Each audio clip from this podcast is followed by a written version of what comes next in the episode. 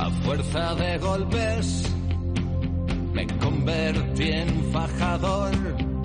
No espero a nadie. Ya no espero a nadie. Buenas noches.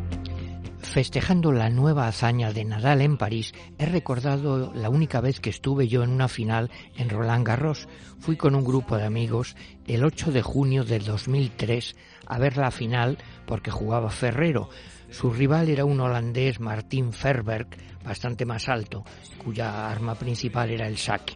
Muy pronto Juan Carlos le rompió el saque y encarriló el partido que ganó sin problemas en tres sets le entregó la Copa de los Mosqueteros el ídolo francés Yannick Noah. Ese año Ferrero fue el número uno del mundo durante ocho semanas. Participó en el circuito durante 14 temporadas, de 1998 a 2012. Había nacido en Onteniente y se había formado como tenista con Antonio Martínez Cascales en Villena. Años después creó allí mismo su escuela Equilite, donde se han formado muchos tenistas. A Ferrero le apodaron el gorrión y el mosquito. Dominaba el drive, pero también el revés a dos manos. Tenía buena técnica, gran agilidad, notable inteligencia. Ahora no le gusta el predominio de lo físico en el tenis actual. Dice, hay gente que juega a pegar la bola, sea como sea.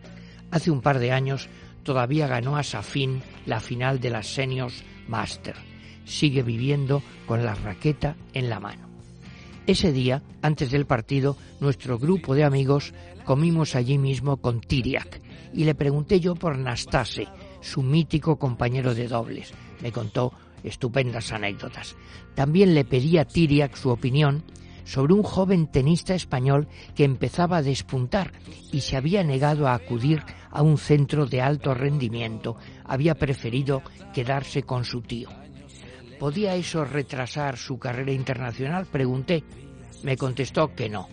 La estabilidad personal que le daba no salir del ámbito familiar compensaba otras ventajas. Tiriac tenía toda la razón. Ese joven español que iniciaba entonces su carrera se llamaba Rafael Nadal. eternos.